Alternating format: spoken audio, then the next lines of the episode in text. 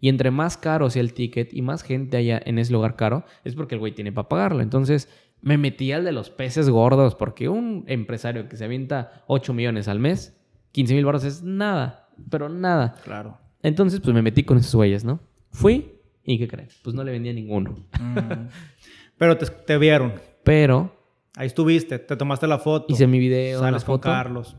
Y un mes después, mensaje de Carlos Muñoz. Oye, quiero que me hagas un video eh, como el tuyo, pero donde no salgas tú. Me gustó un chorro. Mi nombre es Eliud Isguerra y te doy la bienvenida a un nuevo episodio de Titanes, el podcast de los emprendedores, dueños de negocio y líderes. Reunimos a la gente que consideramos exitosa para aprender de ellos sus mejores estrategias. Bienvenido.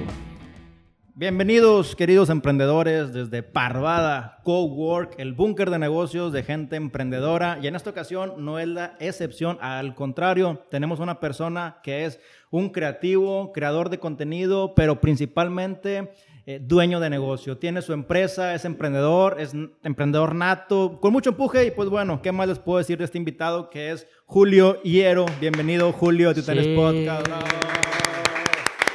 Traemos público, señores. Traemos público. Bienvenido, compadre. Oye, Julio, pues prácticamente yo sé que tienes 100 mil suscriptores, sé que has grabado con mucha gente y has estado en los mejores eventos, pero platícame de propia voz, ¿quién es Julio Hierro? ¿Cómo nació y cómo llegó? No, no, ¿cómo naciste tal cual? Compadre, eres capaz de decir cómo naciste. ¿Cómo me hicieron? No, no, no, ¿de dónde, de dónde viene? ¿Qué, qué hacía Julio hace 5 años, 8 años y, y qué haces hoy en día? Eh, muchas preguntas, bro. A ver, Julio Hierro es un evangelizador digital y eso siempre me ha gustado, güey. Yo soy como el yo soy como el hijo de todos los adultos que tienen pedos con la tecnología y en general, ¿no? Con el área digital, ¿no? Mi papá es como que, ay, pues es que aquí no, no le sé mover al WhatsApp, ¿no? Pero así como mi papá, pues también está el dueño, otro dueño de negocio, otro empresario que es como de, oye, aquí tampoco le sé mover, ¿no? Entonces me gusta decir que soy como el evangelizador digital de, y sobre todo de emprendedores, porque como también pues tengo mi negocio, tengo mi emprendimiento, como que eh, también está padre aprender de ellos y nos complementamos chido, ¿no? Eh, ¿qué, qué hacía Ajá. hace cinco años? Pues siempre he estado como tras, tras intentar cumplir estos sueños, motivar a la banda. De hecho, si ven mi canal de YouTube hace cinco años, pues también un curioso como de que, eh, cumplan sus sueños y así. Tal vez, este, pues con videos de baja, un poquito más baja calidad. Pero eh, al final de cuentas siempre, siempre he intentado, güey, motivar a los demás. ¿Era como un automensaje para ti en ese momento? Sí, de hecho cuando abrí mi canal de YouTube fue como, voy a abrir mi canal de YouTube porque si logro cumplir mis sueños, quiero que esté grabado todo el recorrido que estoy haciendo. Claro. Entonces, por eso lo abrí. Entonces, es más como un álbum de fotos, porque cuando éramos chiquitos todos te toman fotos, este, tu mamá trae un super álbum de, de cómo te amaba, ya luego creces, no te toma fotos. Entonces dije, güey, pues voy a ser mi propia mamá y me voy a tomar mis propias fotos y mi propio álbum de vida. Perfecto, Julio. Y digo, eso habla muy bien de, de toda persona que está seguro o que, no seguro, porque siempre hay incertidumbre de que no sé si va a funcionar, pero al menos lo estoy dejando eh, en evidencia, lo estoy soportando, lo estoy grabando, porque también es bueno, en ocasiones a lo mejor te pasa que volteas a ver quién era Julio hace cinco años o, o hasta te puede dar un poquito de vergüenza de que, madres, ¿qué estaba haciendo? Pero, pero valió la pena y creo que parte del pasado, eh, somos parte del pasado y nunca hay que olvidar de dónde venimos y por qué hacemos lo que estamos haciendo y viene siendo ahí tu esencia, Julio. En el tema de evangelizar, creo que les he dado el clavo en el aspecto de, de que hay mucha gente adulta que, que no conoce cómo montarse esta onda de redes sociales que prácticamente es nueva. Es nueva, nació para todos, pero obviamente el que traía más, más práctica, más, más una mentalidad abierta, que tiene un sentido de innovación, se mete. Pero también hay jóvenes que son obsoletos en redes sociales. Entonces, Sí. híjole, o sea, chavos de tu edad que no saben qué está pasando, pero, pero digo, tú eres un, un creyente de la marca personal, ¿no? ¿Cómo la marca personal puede ayudarte a entrar a redes sociales y cómo puede crear un, un- incluso monetizarlo? Creo que, por ejemplo, el, el- no todos, ¿verdad? Pero muchos jóvenes, yo creo que todos entienden redes sociales, o sea, todos están ahí ya con el simple hecho de andar aquí viendo memes. Yo creo que a todos en algún punto se nos ha ocurrido un meme o hacemos buenos stickers. O sea, suena a, a mamada, pero es importante porque para tener una agencia digital o para crear contenido, hay que ser creativo, ¿no? Es el punto número uno. El tema es que no, no saben que ahí pueden hacer lana, ¿no? Con esa creatividad que tienen. ¿Y, ¿y cuál era la pregunta? Porque ya se me olvidó. Prácticamente la marca personal. Ah, Todos sí, la marca creativos, pero ¿cómo empezamos con la marca personal? No, pues el tema de la marca personal, hablando de negocios, te lo resumo simplemente a la frase de eh, el emprendedor o otro empresario, tu cliente, siempre va a comprar al emprendedor, no compra el emprendimiento. Entonces siempre te van a comprar a ti como persona porque tú les das confianza, porque tú vendes muy bien el producto, porque tú le estás dando las garantías. Entonces, si tú hablaras, por ejemplo, con una empresa que todavía no es reconocida y, y ti- y estás hablando con un güey que no tiene cara, por ejemplo, imagínate que yo soy un logo, ¿no? Es como de, pues, ¿a quién le reclamo si algo sale mal? ¿A quién, con quién conecto? Porque otra cosa también, cuando tú vendes con marca personal o como emprendedor, a veces la, la, la historia que- de tu vida, de tu pasado, es la que te van a comprar en lugar del emprendimiento. O sea, me ha pasado que platico así de, no, y que yo gasté tanto y que este, aquí me caí y todo eso. Y me dicen, ah, no más, está con madre, ¿no? Eh, pues sí, y nunca me dicen nada de cu- cuántas cosas les voy a dar o cosas así. Entonces, como al final de cuentas compran al emprendedor, ¿no? Sí. Y el tema de redes sociales es crear confianza. Crear confianza en redes sociales. Y el tema de las ventas, como tú bien lo comentas, ya no es antes el vender era, a lo mejor tú no te tocó o vagamente te acuerdas de que llegaban a la casa de las personas y venía una persona con traje y con un portafolio y decía, te vendo a vender la enciclopedia. de era anglosajona". yo, de esos era yo, por si no sabían. De esos era yo. Tú vendías ese. Yo, yo, güey, yo vendía enciclopedias. ¿Ah, sí? Yo vendía libros, sí, Ya. con mi mamá, desde chiquitito bien. Bueno, Niño. entonces ese era el vendedor de antes, la persona que, Sí. que llegaba a tocar puertas y que en base, ah, bueno, y el que te abrió la puerta que te preguntaba, ¿y tú quién eres? ¿Y qué me recomiendas? ¿Y qué has visto? Güey, o sea, imagínate a la señora bien friqueada que le abre la puerta y un niño así, güey, de 10 años. Señora, le vendo una enciclopedia de 5 mil pesos, ¿no? Sí, la no. doña, de qué pedo, ¿no? No hace congruencia. Sí, sí, sí. No Pero, pero, igual, pero igual la compraban porque yo supongo que al final de cuentas ahí compraban al niño, güey, que era el que le estaba vendiendo, ¿no? Tu mamá muy lista que te... Mi mamá muy lista. No, pero mi mamá se iba a vender a otro lado. O sea, como que me dejaba una casa, que me abrieran. Ah, Simón, ahí se lo encargo. A ver. Y ella se iba a otra, ¿no? Claro, Y claro. ven- vendí poquito, pero sí vendía. Pero vendía. Entonces, prácticamente ahora las ventas te cuestionan, cuestionan al vendedor. A ver, ¿y por qué a ti? Y esto yo vi en internet que dice esto. Este, ¿Y tú qué sabes? ¿Y tú qué has hecho? ¿Por qué te voy a comprar? O sea, ¿a quién te conoce? ¿no? ¿Dónde te puedo localizar? Como tú bien comentas. Entonces, la marca personal va de la mano con ahora crear confianza y saber quién está eh, detrás de todo lo que nos están vendiendo. Y sobre todo que evoluciona también el, el- el compadre que compra, ¿no? El compa que compra las enciclopedias, estamos hablando de hace 10 años, tal vez 15, que era un compa que tal vez no tenía la información al, a- al alcance de su mano y tenía que buscar en una enciclopedia ese tipo de cosas, ¿no? Sí. Y, y la única información que tenía era la de televisión. Ahorita estamos con un usuario súper informado, donde el compa puede buscar en Google lo que quiera, en YouTube lo que quiera. O sea, él, él puede ser Dios si hace las preguntas correctas a Internet. Entonces, ahora tenemos como, como vendedores que ver por dónde más le vamos a aportar valor a la persona Claro. para decir, ah, no, man, en internet encuentro esto, pero este compa me da esto y esto y esto y esto y esto y aparte me va a ayudar a hacer más lana, ¿no? Por ejemplo. Sí, y el, el aspecto de, de qué historia te voy a contar, ¿no? El storytelling, digo, yo sé que, que es parte de, de- de tu creatividad, es parte de lo que sabes hacer muy bien. He visto varios, varios videos tuyos en YouTube y te vas contando la historia, la vas narrando y todo va engranando de una forma tan correcta, pero el storytelling nace desde antes de que suceda. Eh, ¿De qué forma, Julio, a lo mejor nos puedes dar unas estrategias de cómo crear un buen storytelling o qué elementos debe tener el storytelling? Y se los digo acá de volada, así bien, bien rapidísimo. Para tener un buen, un buen storytelling, tiene mucho que ver el cómo se lo estás platicando. Al final de cuentas, cada quien se imagina una historia, como pues cada quien se la imagina diferente, ¿no? Yo puedo decir, había un güey alto, mamadísimo, con una playera azul. Tú te imaginarás cosas diferentes a las que yo, ¿no? Entonces el punto, para que igual se aclaren un poquito más, es contar muchos detalles. Ya. Mucho, normalmente es como, ah, llegué a la escuela, me senté, me levanté y me fui, ¿no? Sin embargo, dices, llegué a mi escuela y cuando abrí la puerta era una de esas chapas que, tenía, que eran de bolita. De esas que son como bien frágiles que tienen las casas de Infonavit y así.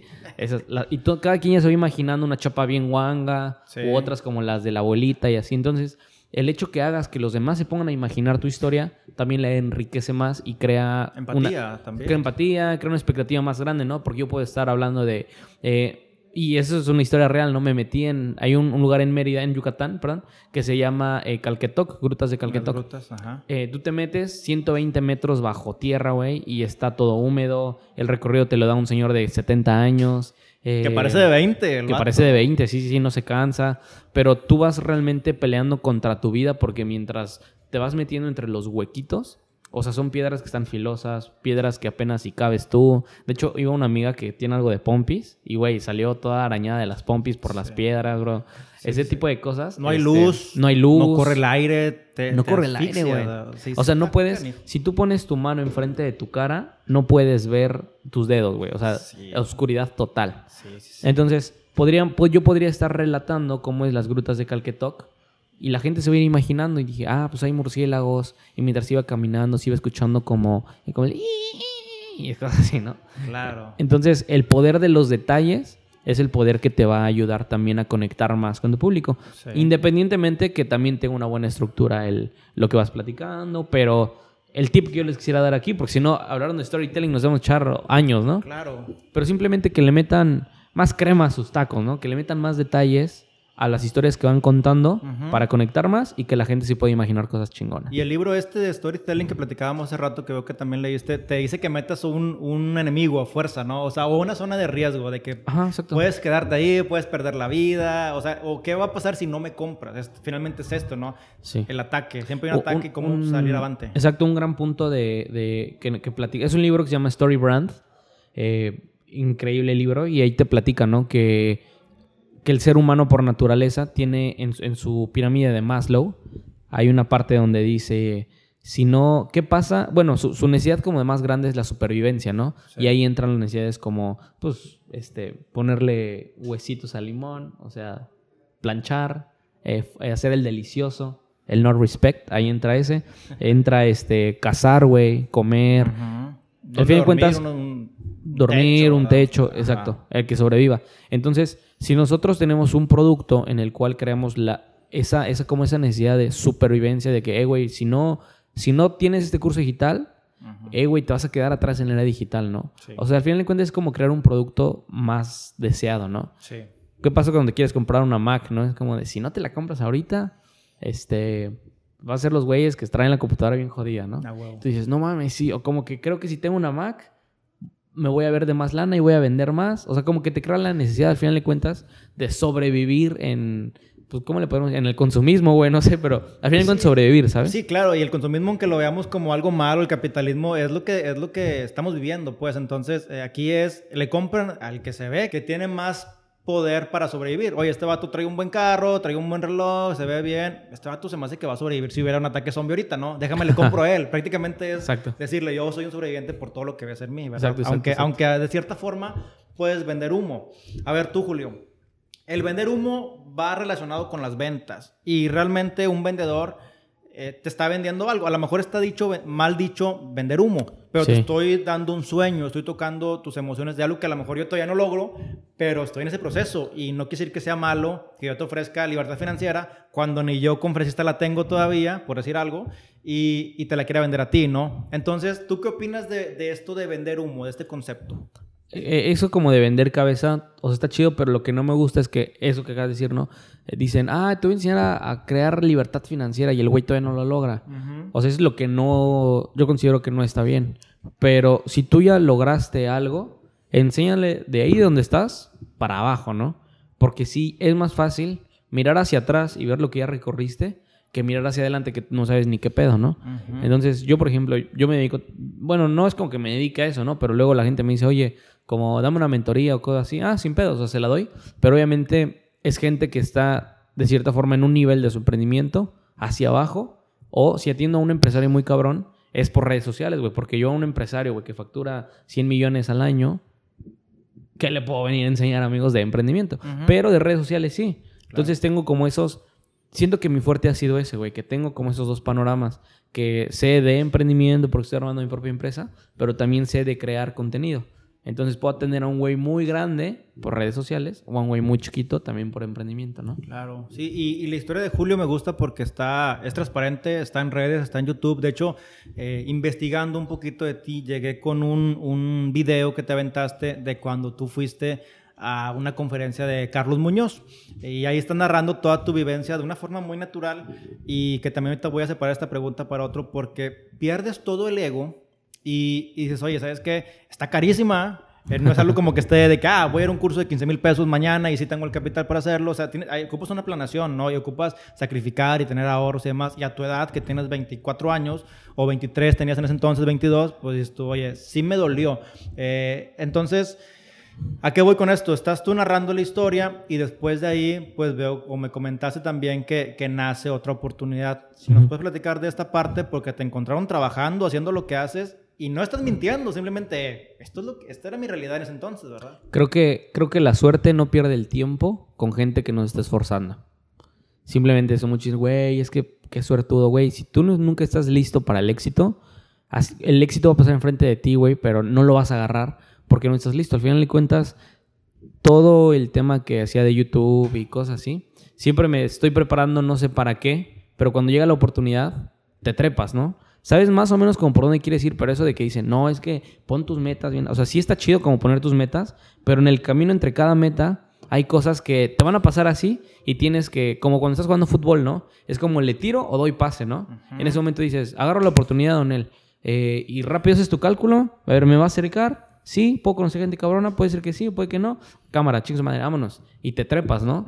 Y al final de cuentas, más allá de los 15 mil pesos, porque para alguna gente que nos estará escuchando, que hay mucha gente de lana ahorita en su carro, o no sabemos, pero creo que la moraleja es, fue todo mi dinero. Sí, Más allá de 15 mil pesos, 200 mil, 500 mil, fue todo mi dinero. Porque hay inversionistas allá afuera que también van a poner un- un- una nueva sucursal de su negocio y pum, le meten 2 millones.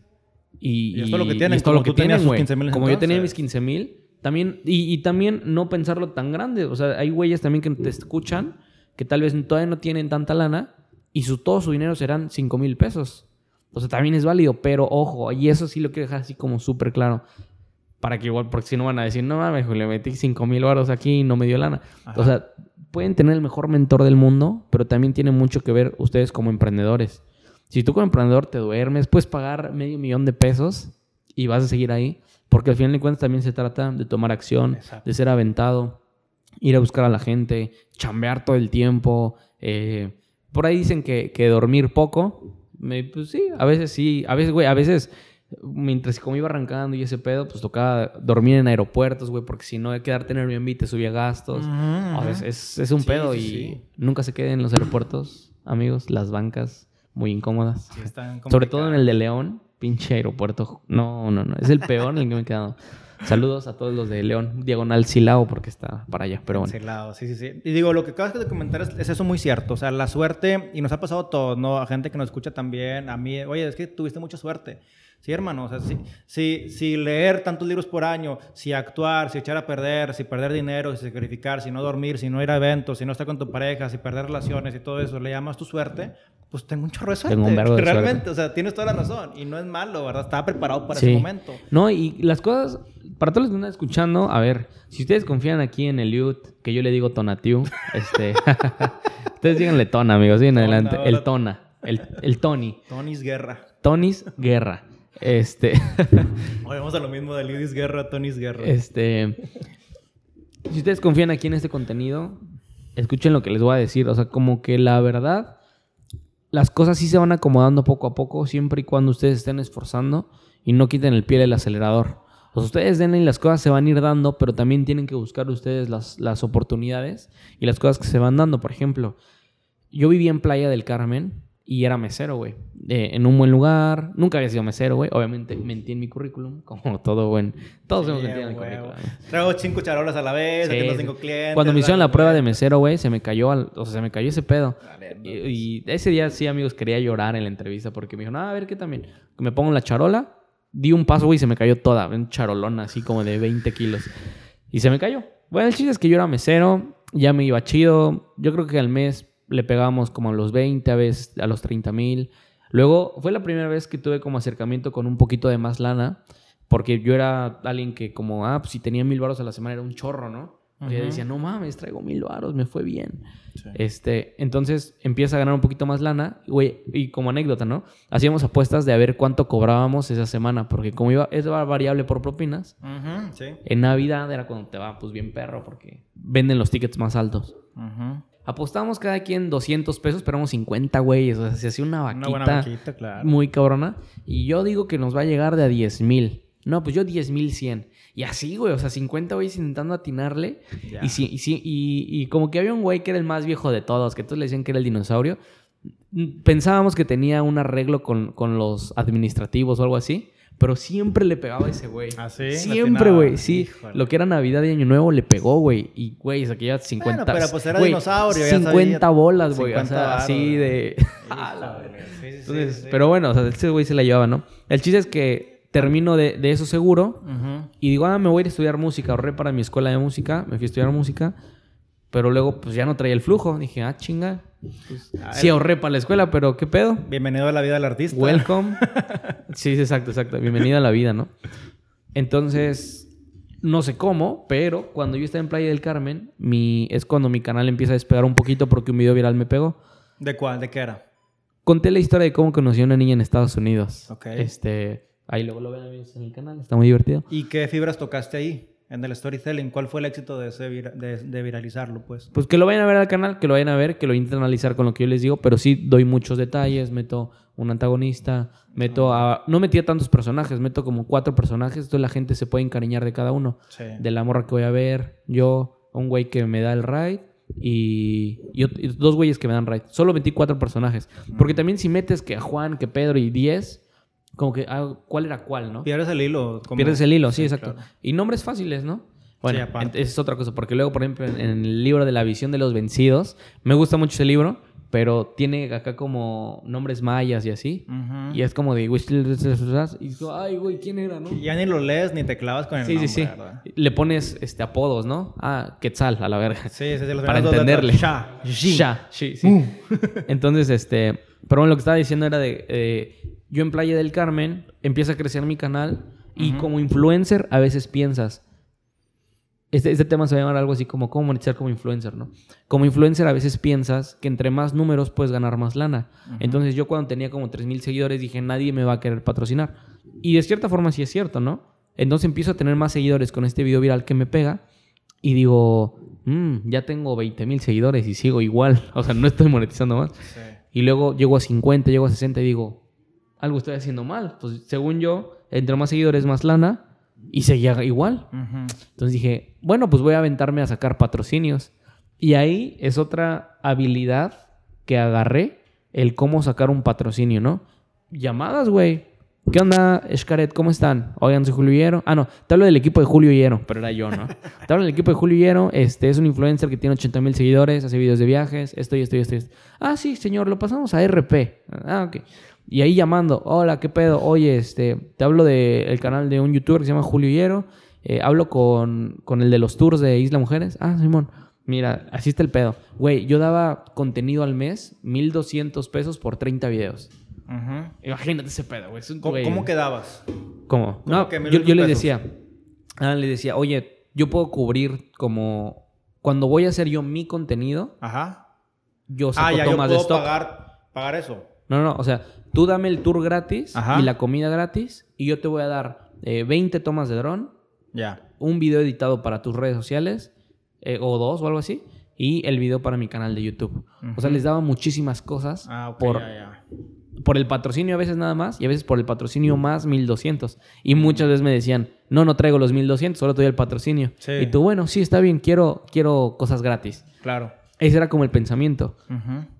Entonces, platico esto porque cuando llego a Ciudad de México, pero ahora sin lana, ahora sí necesitas lana, no son las cosas gratis. ¿Por Bueno, qué te fuiste a México? Ah, porque ahí está la escuela de música. Ah, para estudiar música, Sí, ok. sí. Entonces, yo no sé, yo no, no me acuerdo la verdad como bien qué hice. Eso sí, tip de emprendedor, sean súper seguros de ustedes mismos, porque yo llegué un día a mi yo ya, yo ya había pagado la escuela, había pagado el housing, Ujú. Eh, estaba muy emocionado de por sí, ¿no? Pero un día, como una semana después, llego a la entrada de la escuela, llegó bien mamador, ese día llegué bien vestidito acá, medio, medio rockero, y le digo a la... son como unas como a secretarias las que atienden, ¿no? Eh, administrativas. Ajá. Y le digo, hey, este, oye, ¿con quién puedo ver algo de marketing para lo de un influencer? Yo así, pero güey, serio, bien seguro de mí mismo. Ujú. La chava como de, este, con... Se puso nerviosa. Se eh. puso un poquillo nerviosa. Ah, este, a ver, déjame ver si está. Fue como a preguntar a ver si la podían atender. Ajá. Sale y me dice, no, ahorita no está, pero déjame tus datos. Ah, ok. Y ya para, para, que, para comunicar para un influencer que quiera hacer algunos videos de Gemartel y cosas así, ese es el canal y así, así, así. Pero para esto yo ya había hecho un video de la escuela. Ok. O sea, también pues, es contenido estratégico Sí, también. tú creaste o diste algo de valor a cambio antes de... de- Siempre de den algo, siempre den algo antes de pedir. Sí, Entonces sí, yo ya sí. había dado mi video, le fue bien en views, este, y aparte los videos estaban chidos. Al emprendedor ya fuera le importa que tenga una buena imagen y que conecte con la gente su contenido, más allá de que tenga también un chorro de views. Las views son importantes, pero al final de cuentas también puedes, le puedes decir al empresario, ¿sabes qué? Dame mil horas de pauta y ya, y el, pero el video comunica lo que tiene que comunicar la escuela. Exacto, y también te quita chamba. Digo, como dueño de negocio, viene alguien y te dice, oye, te voy a hacer este video que ya lo hice. Decir, oye, este me está dando lo cambio, no le está pensando por la lana, ya me lo regaló. Me gustó, ¿quién me lo va a hacer? De que yo me ponga a investigar, a cotizar, a las citas de entendimiento, de qué busco y demás. Y este ya me lo hizo y me gustó, pues véngase, ¿verdad? Sí, exacto, lo- exacto. Y fue eso. Que me, güey, pero ay, recuerdo justo ese momento porque yo ahí no tenía, seguía sin lana, güey. Entonces yo estaba en Ciudad de México vendiendo videos de a creo que 500 o 1000 pesos Ujú. y estaba en el centro histórico. No sé por qué me fui hasta allá, pudiendo estar. Yo vivía en, en Copilco, Coyoacán, por esa zona, al sur. Yo estaba hasta el centro histórico, güey, vendiendo videos. Es, y se lo estaba vendiendo a una señora que vendía lentes de mayoreo. Ya. Y justo yo estaba así haciendo la toma y me empiezan a llamar. Y me entró una llamada. Y yo así como de, ah, puta madre, aquí interrumpiéndome en el jale, ¿no? Sí, sí. Contesto y le digo, bueno, hola Julio, ¿cómo estás? Te hablamos de aquí la escuela. Eh, queríamos ver si, si te podemos ver el día jueves porque nos gustó bastante tu propuesta y no sé qué. Ah, sí, está bien. Cuelgo y yo, verga, güey. O sea, como que eso me empoderó mucho. Sí. Le eché ganas a ese video. El chiste es que llega el jueves, voy con ellos, yo traía un ahorro. Oye, a lo- a los lentes que le dijiste, señorita, muchas gracias. Ya, ya no voy a trabajar aquí. No, no, no, o sea, no, porque tampoco es quedar mal. No, nunca. no, obviamente. Pero, pero sí, o sea, sí acabé el video, todo ese pedo. Pero ya cuando llego a ese día a la escuela, yo iba bien emocionado, güey, porque dije, yo quiero que al menos me den gratis el housing. Ujú. Y, y, y vi es que era una escuela grande, ¿no? Fue como de mis primeros clientes, o fue mi primer cliente grande, mejor dicho. Un Formal, por así decirlo. Sí, ya. llego, me siento bien seguro, amigos, siendo el personaje seguro que a veces no eres. Llego, me siento, chamarrita cool. No, pues vamos a platicar ese pedo. Y les digo, no, yo soy influencer de de Explore, Xcaret y eso. Y o sea, sí, sí me dan pases, pero pues, güey, un pase, güey, son mil baros, o sea, son mil seiscientos pesos. Está chido y, güey, me encanta estar colaborando con ellos. A la fecha, puedo decir, oye, voy a ir a Cancún y me dan mis pases, hago videos, todo eso. Pero Está con madre. me dijeron, bueno, ¿qué nos propones? No, va a hacerle contenido, así, así, así, un chorro de historias. Lo mismo que decía cuando me iba al tour, que costaba 15 500 pesos para que me lo patrocinaran, lo mismo acá, pero me dijeron, bueno, vamos a pensar tu idea. Y yo así como de, ay, que me las acepten. Güey, yo no sé qué pasó, es lo que les digo, que como que toda esa línea de repente cuando estás esforzando bien cabrón, porque pude haber estado acostado todo el día en mi cuarto, güey, pero yo me fui a buscar clientes. Sí. No sé cómo, pero me dijeron, bueno, te vamos a regresar la mitad de tu colegiatura y va a ser un periodo de prueba de seis meses. Si nos gusta, los siguientes seis meses lo volvemos a hacer. Estuve un año becado del 100%, güey, en mi escuela de música. Y es ahí donde me di cuenta que como músico, sí te pueden patrocinar, pero tienes que ser un prodigio de la música. Sí. Pero también está la opción de que puedes tener llaves y las llaves, entre más llaves tengas en tu vida, abres más puertas. Sí. En este caso me di cuenta que mi llave era como la creación de contenido y todo ese pedo. Entonces me regresan la mitad de mi colegiatura y ¿cuándo crees que me regresaron? 15 mil pesos. Mm. Con esos 15 mil pesos me fui bien emocionado, le llamé a mis papás, le dije, no man, me regresaron lana. Todo esto yo me lo pagué, obvio, ¿no? Y no, pues qué padre, ahora sí ya tienes como ahí dinerito. Güey, hasta pensé en ser Uber en algún momento. Dije, papá, ¿sabes qué? Pues préstame el carro ahí que tienes. Le, le pego al Uber y ni... Güey, o sea, ahorita me estoy acordando, ¿no? Y pudiste andar de Uber ahorita, Güey, a lo ahorita mejor, o sería sea, eh, Julio ¿qué onda, Hierro, el youtuber del Uber, ¿no? Puedo ser ese, podría ser ese güey. Sí. El chiste es que tenía esos 15 mil y dije, wow, un poco de seguridad. Ahí entró una zona de confort, pero la zona de confort, amigos, me duró un día. Porque al otro día vi un video de Muñoz que yo ya lo veía. Y era un dark post para esto. Me dijo, ¿crees que mi curso es bastante caro? Pues quedarte jodido es muchísimo más caro. ¿Qué es un dark post? ¿Algo agresivo? No, un dark post es como cuando ves un video, pero porque ya hiciste una cierta acción en redes sociales. Ya, ya. Es una Entonces- segunda alternativa, una segunda Ajá. realidad que tú... Yo vi un video de Muñoz de valor y ahí decía, voy a estar en Ciudad de México, aquí está la info. Ya. Me metía a la landing y como cuando tú te metes a una landing page, eh, por medio de un pixel, hablando de marketing digital, puedes rastrear quién ya se metió y quién no. Entonces, si ya se metió y estuvo interactuando, le mandas otro video un poquito más agresivo, como de, eh, sí compra, ¿no? O no agresivo, pues, pero ahora sí ya vendiendo. Sí, sí, sí. Este, bueno, entonces me llegó eso de, ¿quieres ser jodido toda la vida? Y dije, no, no quiero ser jodido toda la vida. Me está hablando a mí, por Sí, favor. me está hablando a mí. ¿Qué, me, me vieron? Pregunté por los precios Ajá. y dije, güey, no mames, ¿cuánto puede costar un- una conferencia, güey? Mil varos, dos mil. Chingue su madre, traigo 15 Los mil. pago. El mundo me la pela, güey, traigo 15 mil pesos, Claro, ¿no? Claro, soy un emprendedor, dueño de Soy negocio. el emprendedor ya. dueño de negocio, soy el influencer que patrocina la escuela. ¿no? El chiste es que veo y los precios eran. La conferencia se llamaba 50 tendencias del futuro. Los precios eran el más barato de 4 mil, de 6, de 8 y de 8 saltaba a 15 bolas. Y yo así de, ah, la verga. Pero el de 15 podías comer con Muñoz. Sí. Y dije, güey, al chile, si voy a gastar, voy a gastar bien a la verga. Y es parte también de ser, yo les recomendaría que sean un poco ingenuos también en su vida, porque a veces entre más sabes, menos arriesgas. Y el chile, pues era bien pendejo, amigos. Bueno, no pendejo, pero como que se me, se me hace fácil muchas cosas decir, ah, pues sí, chicos, madre, vamos a hacerlo. Ujú. Pero por mi No desconocimiento pensarla, por las sí, cosas. no pensarla tanto. No pensarla, exacto. Porque ves el, el FODA y ves los riesgos y plan de negocio y ahí te quedas, porque riesgos hay bastantes, ¿verdad? Ahí Pero te que a va. lo mejor ni van a pasar. Mi lógica fue, a ver, va a ir gente de negocios, seguramente, ¿a quién le vendo yo? A gente de negocios.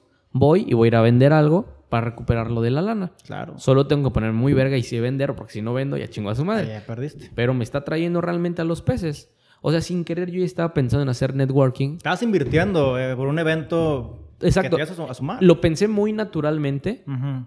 pero en realidad es eso. O sea, cuando ustedes, o si ven que está, una- estoy vendiendo una conferencia o algo así, cáiganle, porque al final de cuentas ahí están los tomadores de decisiones.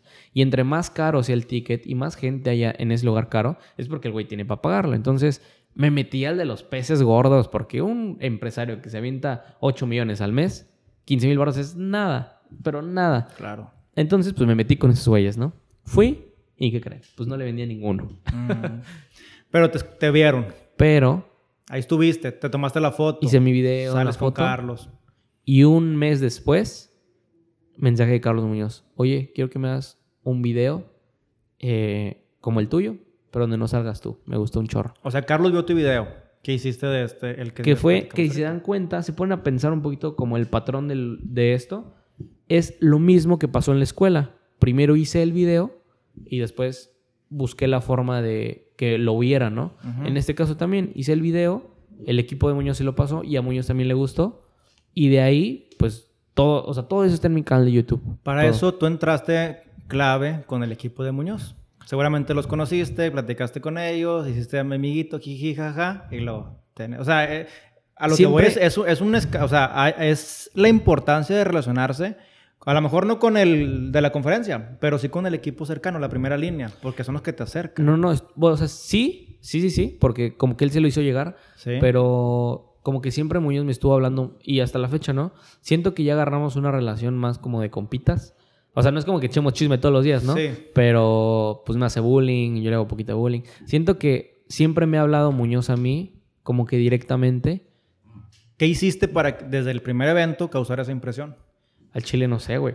O sea, no sé, al final de cuentas es lo que te digo, compran, creo que compran al emprendedor porque al final de cuentas tú como persona tienes muchas cosas que todo el tiempo estás vendiendo sin que te des cuenta, ¿no? Te das cuenta que el güey trae un chorro de hambre, que el güey trae unas metas increíbles, que tal vez es bueno grabando, que, que tienen muchas cosas y como que tal vez tienes que tener, el emprendedor tiene que tener la habilidad de tener un cierto encanto Como para caer bien con la gente y decir, ah, no mames, este güey está toda madre, bien Sí, desmadroso, ¿no? Es el encanto y habilidades como eh, pues, las típicas, ¿no? El saber escuchar y... y, eh, Como tener que el güey es buen pedo. Pero cuando hablas de encanto, Julio, también sabemos que hay personajes. Tú tienes un personaje, Carlos tiene un personaje, eh, yo tengo un personaje, por así decirlo. A lo mejor no tan marcado, pero todos tenemos un perfil. Vienen siendo perfiles. Entonces, cuando hablamos de perfiles, cuando hablamos de, de arquetipos y personajes, ¿cuál viene siendo el de Julio? Pues mi personaje de Julio Hierro es, o sea, igual que como yo soy, solo que es un poquito más como que todo el tiempo está muy activo.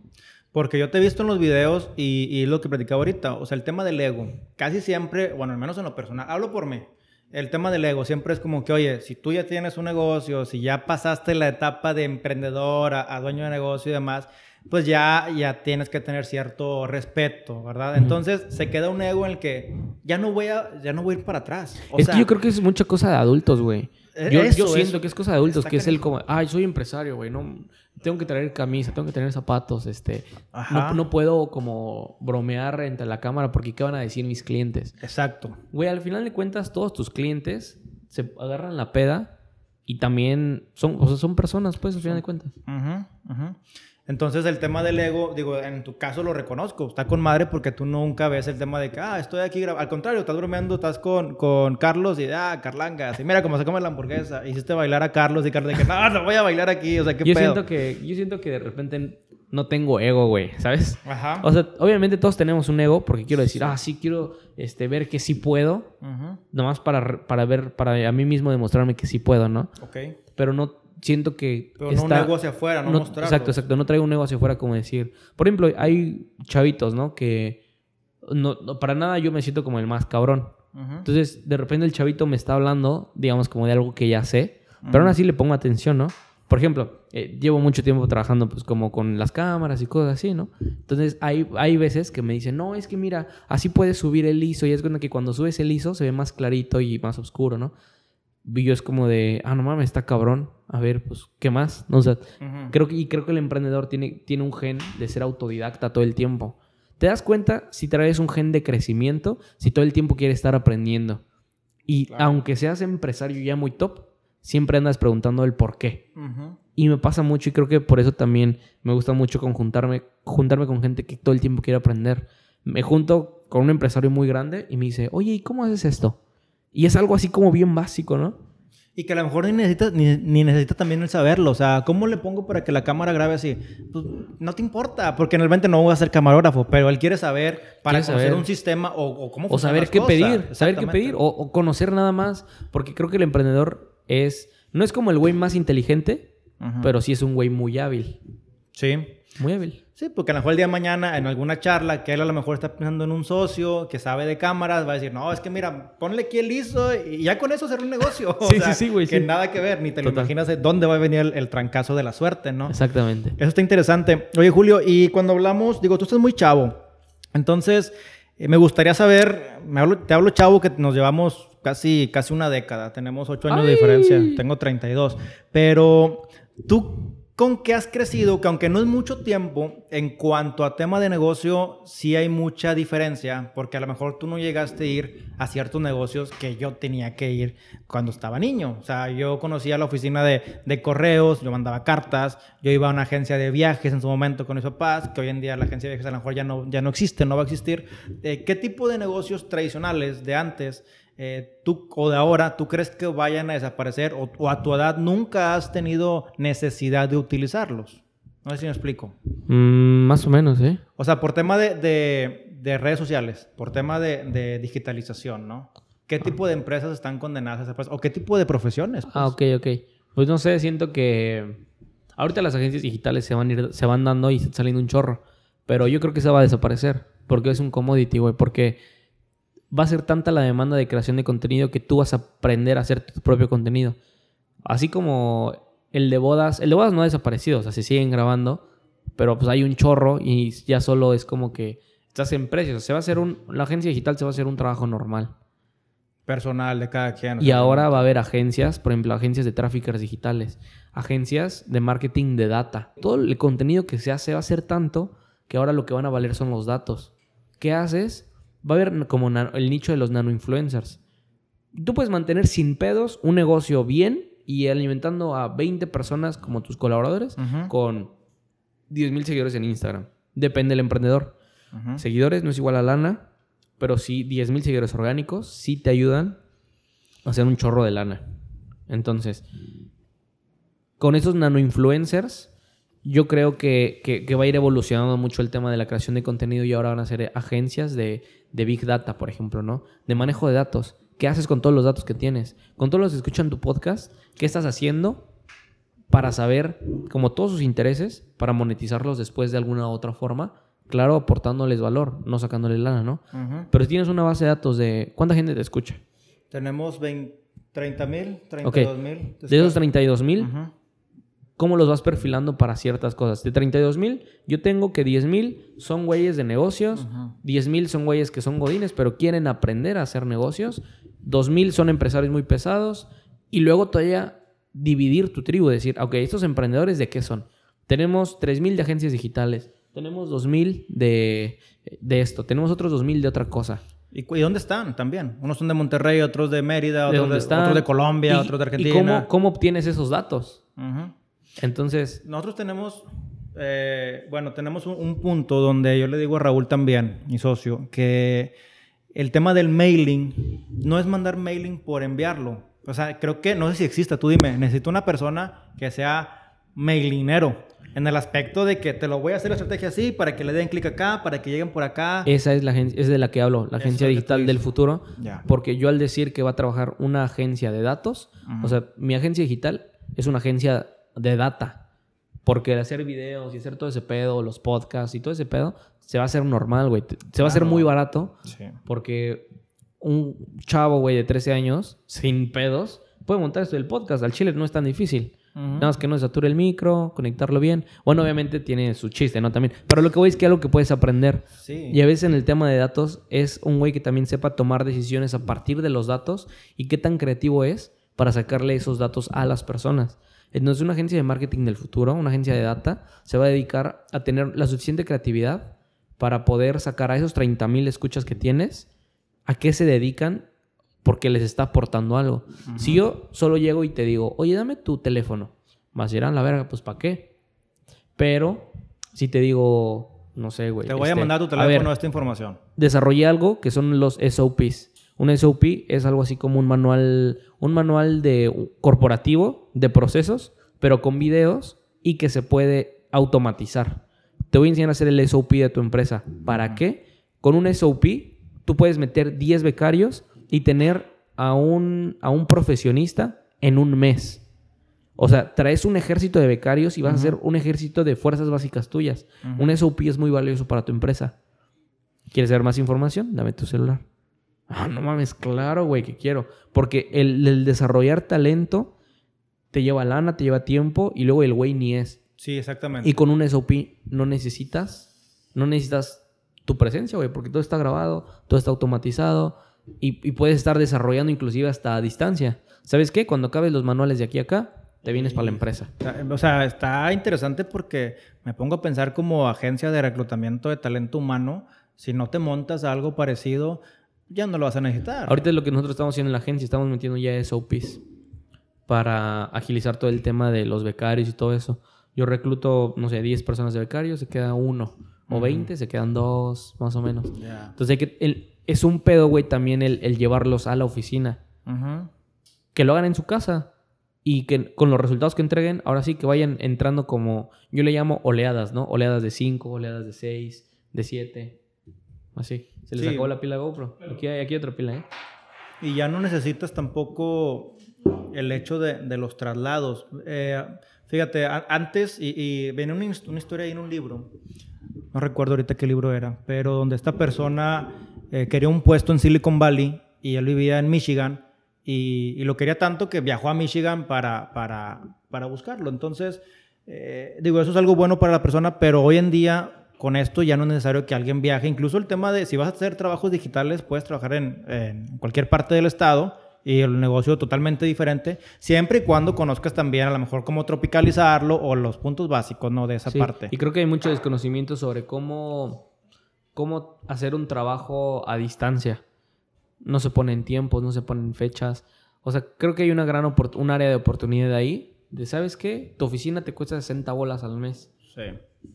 Quítale los gastos de la renta de la oficina dame a mí 30 y hago que todo tu equipo jale a distancia. Una, una- una oficina de 60 mil bolas ha de ser un- una oficina que tiene unos 20 güeyes, yo creo, Sí. en un, en un edificio ahí más o menos, ¿no? Más la nómina. Porque incluso la nómina la puedes hasta reducir un poco porque que va a estar en tu casa, bro. Exacto, no vas a gastar gasolina, no vas a Gas- gastar sí, exacto, comida. güey, o sea, exacto. Entonces ahí, todo. ahí, ahí les acabamos de regalar un gran negocio. Dedíquense a hacer SOPs, dedíquense a hacer...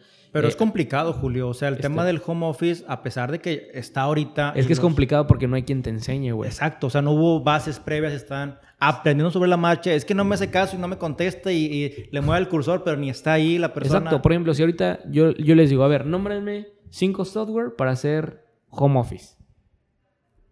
A la Ah. verga. Dice, no, pues Google Drive para subir los archivos. ¿no? Huevo.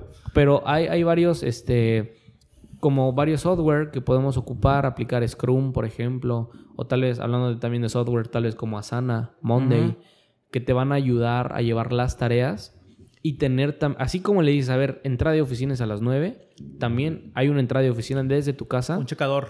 Y, y- y hay reglas ahora que tienen que ver con el celular. ¿Cuántas? También no se trata de llamar a lo güey, ¿no? Pero, por ejemplo, si es de vida o muerte, sí, llamada sí o sí. Y si no contesta, tal vez puede, puede haber una pen- penalización. Todos los días en la mañana hablamos de las tareas que tenemos que hacer el día de hoy.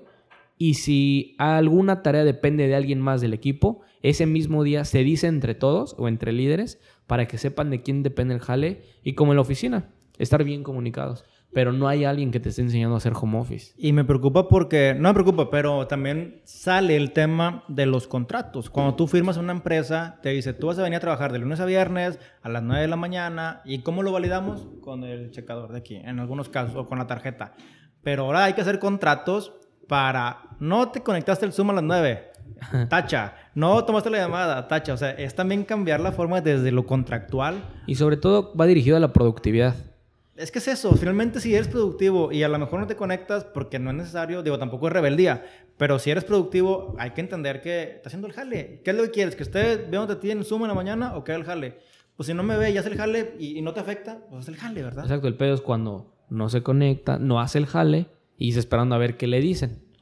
Entonces, yo lo que yo diría, si hay contratos para colaboradores que van iniciando, que sí, conéctate al Zoom. Cuando vas iniciando, conéctate al Zoom, haz esto, haz el otro, haz el otro, haz el otro. Literal, ponerle un, un reglamento y ya que agarró un poquito el pedo, parte de tu objetivo una vez que ya seas productivo, no tienes suel no tienes este horario, este, eres un poquito variable, Pues es que es tienes eso. un equipo. Cuando lo haces variable, creo que también la gente trabaja, ¿no? la gente chambea. O sea, dejas una base y el variable. Oye, Julio, a la gente que no está tan involucrada en redes sociales, fíjate, ahorita platicaste de un número de 5 mil pesos, incluso aquí lo tenía anotado.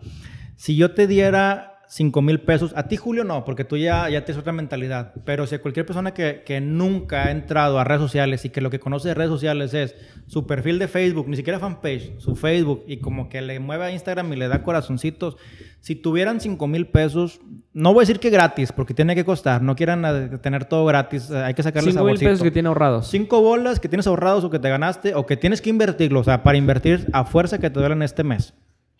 ¿Cuál sería eh, los primeros pasos, tu estrategia para hacerlo rendir, para hacerlo eficiente y para empezar a tener su, su mercado en las redes sociales? Lo, lo gastaría en educación.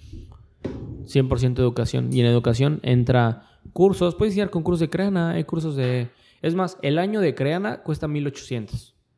Algo así, o 2800. Una madre así. Ajá. Pero tienes todos los cursos, güey, así del mundo habidos y por haber de Creana. Ahí aprendes... Aprendes un poco de locución, así, como- aprendes locución, aprendes oratoria, aprendes community manager, ads, o sea, ahí puedes aprender todo Por menos de dos mil pesos. por menos de dos mil pesos. no. Yo te diría que con cinco mil lo metieran a educación. Tal vez la mitad, 2.500 a educación. Que te haga rendir tu lana. Cursos de Creana, eh, mentorías con creadores de contenido. Porque ahorita va a haber mucha gente que va a sacar sus mentorías. Sí, sí, sí. Pero no está mal, está bien. Pero al final de cuentas tú arrímate o júntate con el emprendedor que, que le admire sus logros que ha tenido y que te identifiques con él. Tal cual, porque mentoría no quiere decir que estamos hablando de coach de negocios, coach de vida, sino estamos hablando de mentorías en el aspecto de alguien que es fuerte en su rama y que le quieres aprender. Llámese lo que sea. Bienes Exacto. raíces, Las men- contenido. las mentorías que compres tienen que ser de alguien que admire sus resultados. Simplemente eso. Que- y, y que obviamente tengas algo con el cual te pueda potenciar. Claro. Entonces, yo antes de meterme a una mentoría, yo siempre le recomiendo esto a mis, a mis, a mis seguidores, a mis astronautas, ¿no? No se metan a la mentoría como también por querer conocerme o cosas así, porque al inicio así era, güey. Ujú. Comprar la mentoría. No es que no tengo emprendimiento, bro, pero quería hablar contigo. Ah, pues con madre, güey, y con todo gusto y así. ¿Pero en qué te ayudo? Pero, bro, o sea, la mentoría es para, hacerte, para ayudarte a hacer lana, ¿no? Con errores que yo he tenido, a Ujú. cortarlo, güey. Yo monté, digamos, como una agencia digital, bien o mal, que ahí va, digamos, en ocho meses. Ahorita voy a arrancar otra aquí en Monterrey. Güey, la voy a arrancar en un mes, sin pedos. Ya sé todo. Sí. ¿Sabes qué? Necesito esto y esto y esto y esto. Y ya. Es la finalidad de una mentoría, acortar tu Y curva de acelerar el aprendizaje, proceso. Acelerar el proceso y darte una patada y irnos para arriba.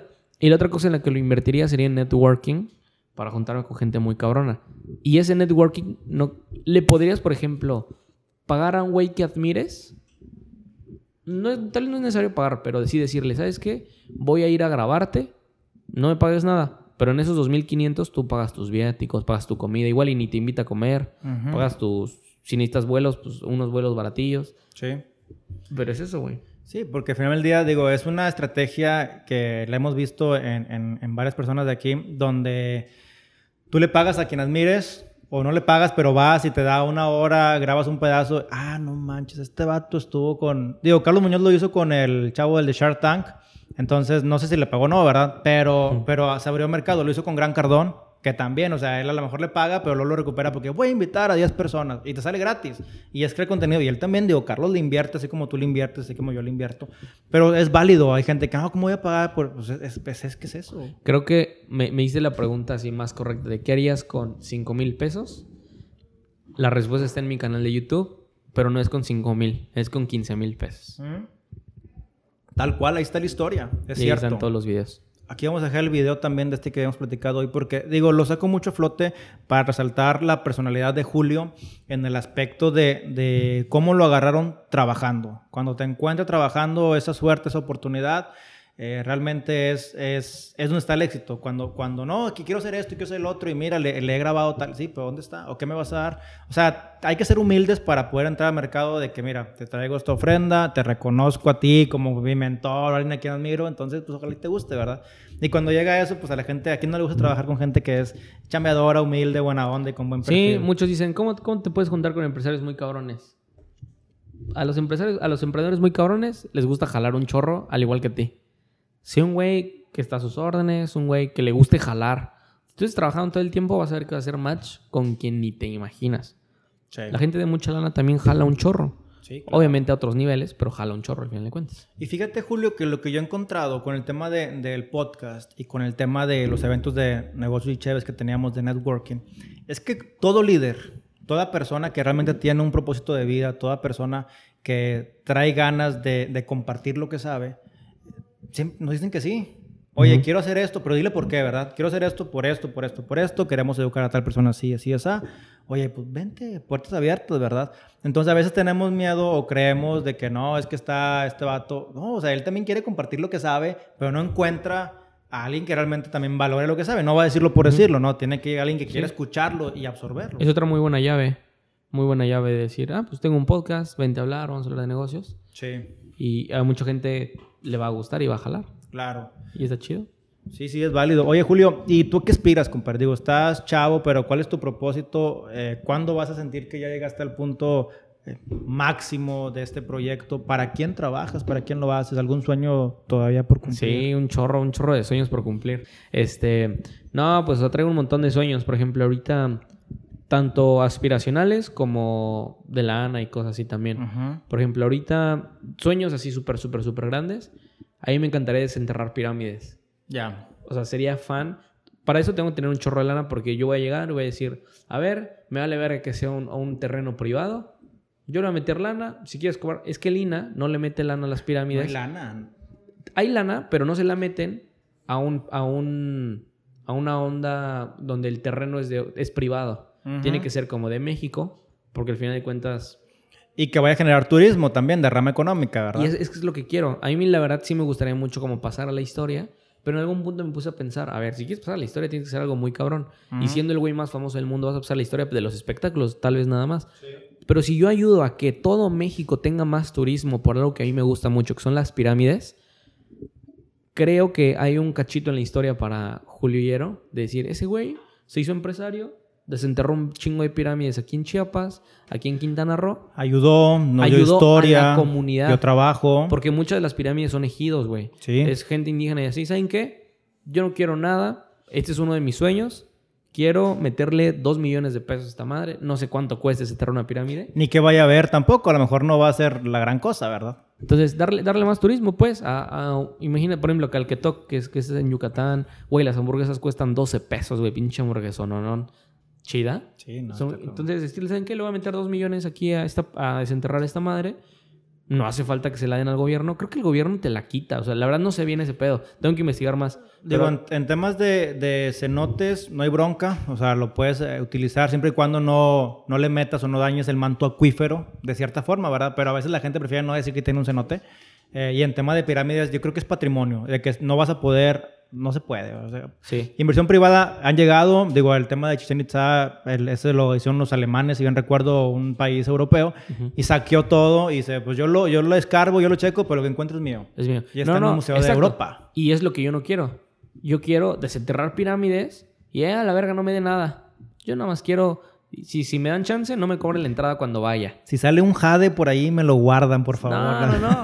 O sea, al final de cuentas, para eso quiero la lana, güey. O sea, si estoy invirtiéndole 2 millones, porque yo acá traigo 200 millones Sí. y no me va a pesar dar 2 millones, ¿no? Ah, chicón. Y vamos a aumentar al turismo y tal vez me pongan una estatua, ¿no? Ahí, Eso pero, sí, pero ya, ¿no? Pero, o sea, X, o sea, al final de cuentas yo no quiero saquear a México, güey, porque yo estuve viviendo un año en el Caribe y es un lugar súper bonito y es un lugar que le falta mucho apoyo, sí al turismo, pero como por el lado de la gente, Sí. no como poner el hotel y así, tal vez tenga un hotel, no lo sé, pero me gustaría desenterrar pirámides, quiero ir a la luna. Entonces, Ah, wow. yo siento que sí me toca ir a la luna. Yo también, compadre. Yo siento que Yo sí. Vamos a ir, vamos a ir. Vamos a ir a la Estoy seguro de eso también. Entonces, desde ahorita por eso ya nos llevamos también astronautas, porque el, nuestro límite no es el cielo, güey. Antes el límite era el cielo, bro. Ahora nuestro límite es, es el espacio, ¿no? Y allá arriba somos infinitos. Va a estar interesante, muy Entonces va a estar bien perro ese lado, ¿no? Pues Julio, me encantó platicar contigo, una mente tan inquieta, tan creativa y, y pues bueno, compadre, para despedirnos un poco de este episodio del- de una forma creativa, ¿qué es para ti ser creativo? Eh, ¿Quiénes son creativos y, y cómo cambia el mundo los creativos como tú?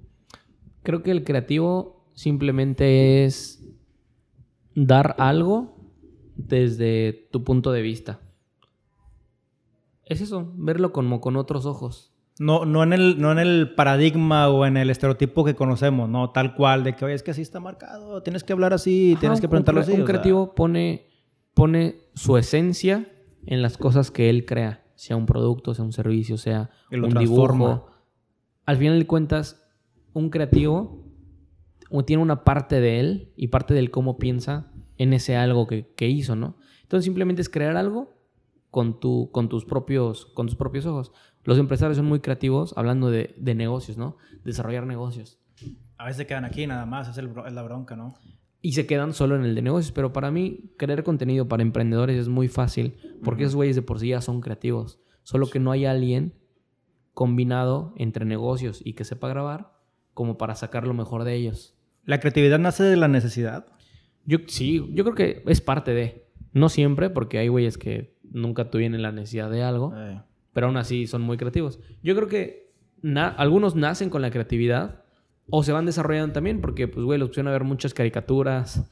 Los pusieron. A mí me gustaba una- mucho una caricatura que se las recomiendo, que es la de KND, Los Chicos del Barrio, que era una caricatura increíble donde el güey se hacía una pistola con un vaso, le ponía un láser aquí atrás y lo, en lógica estaba chido porque dices, no mames, sí. O sea, y tú como niño intentas hacer la, la pistola de número 5, le pones una botella, de, una botella de refresco, le pones un láser y según cuando lo haces así se prende el láser y como son varios lentes, sale un láser por acá de este vuelo, ¿no? Lo intenté y no funciona, pero, pero te ayuda a, a hacer la creatividad, ¿no? Entonces, luego cuando ves un espacio sin blanco, sería como, ah, pues hay que ponerle un pizarrón y una bici y no sé, cosas así. Y en los Claro. videos te ayuda mucho también el ver caricaturas. Yo les diría, vean caricaturas. Así te inspiras, viendo caricaturas. No, no pierdan el niño que tienen dentro. Sí.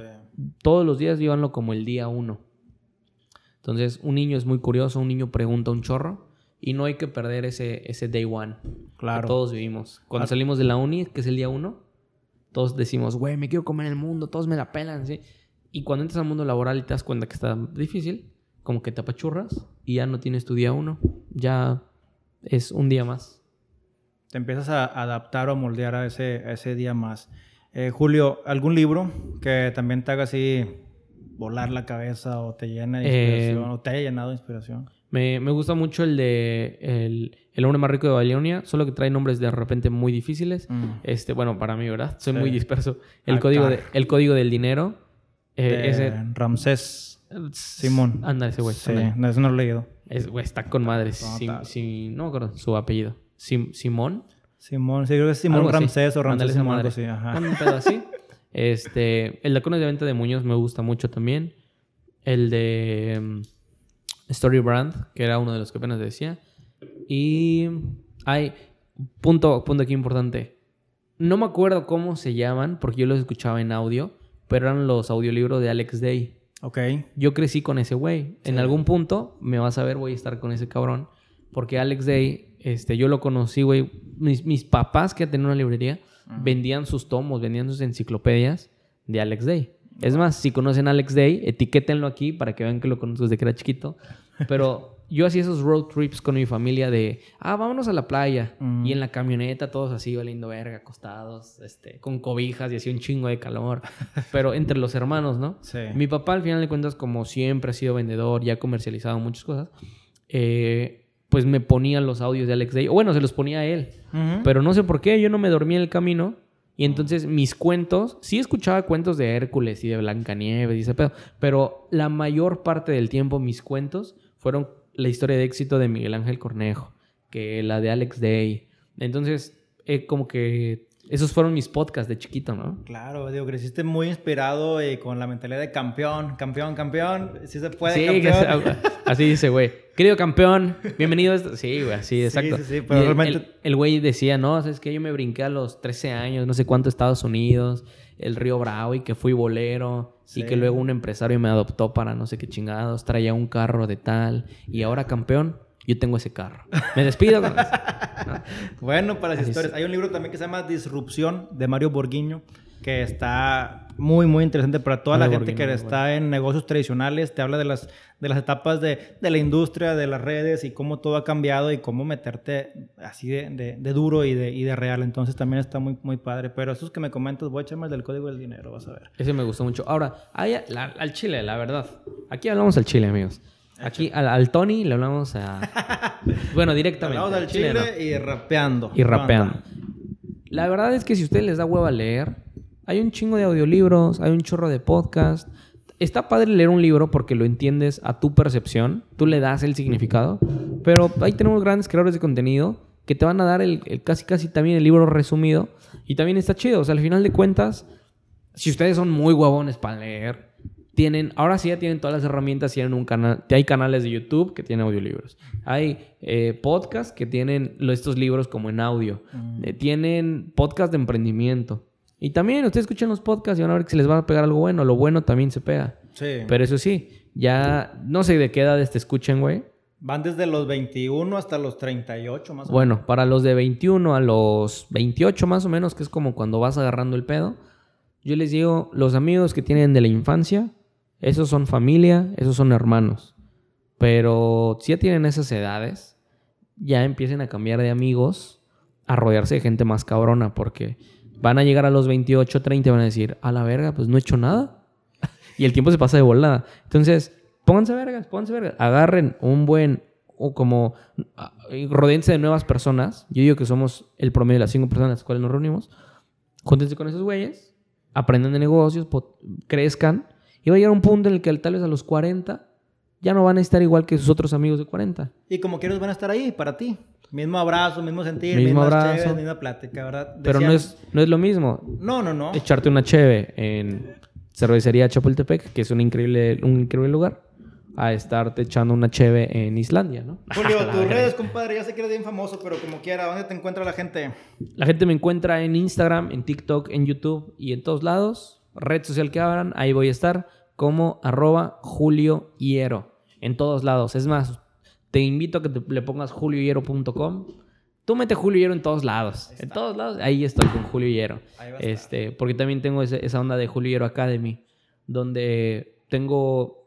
Normalmente cuando me dan, cuando doy mentoría me piden mucho el cómo le vendo empresas, cómo este, hago contenido en redes. O sea, hay muchas preguntas que repiten. Entonces, ya hice como mini clases donde contesto precisamente esas preguntas. Tu OnlyFans. Como mi OnlyFans, por así decirlo, ¿no?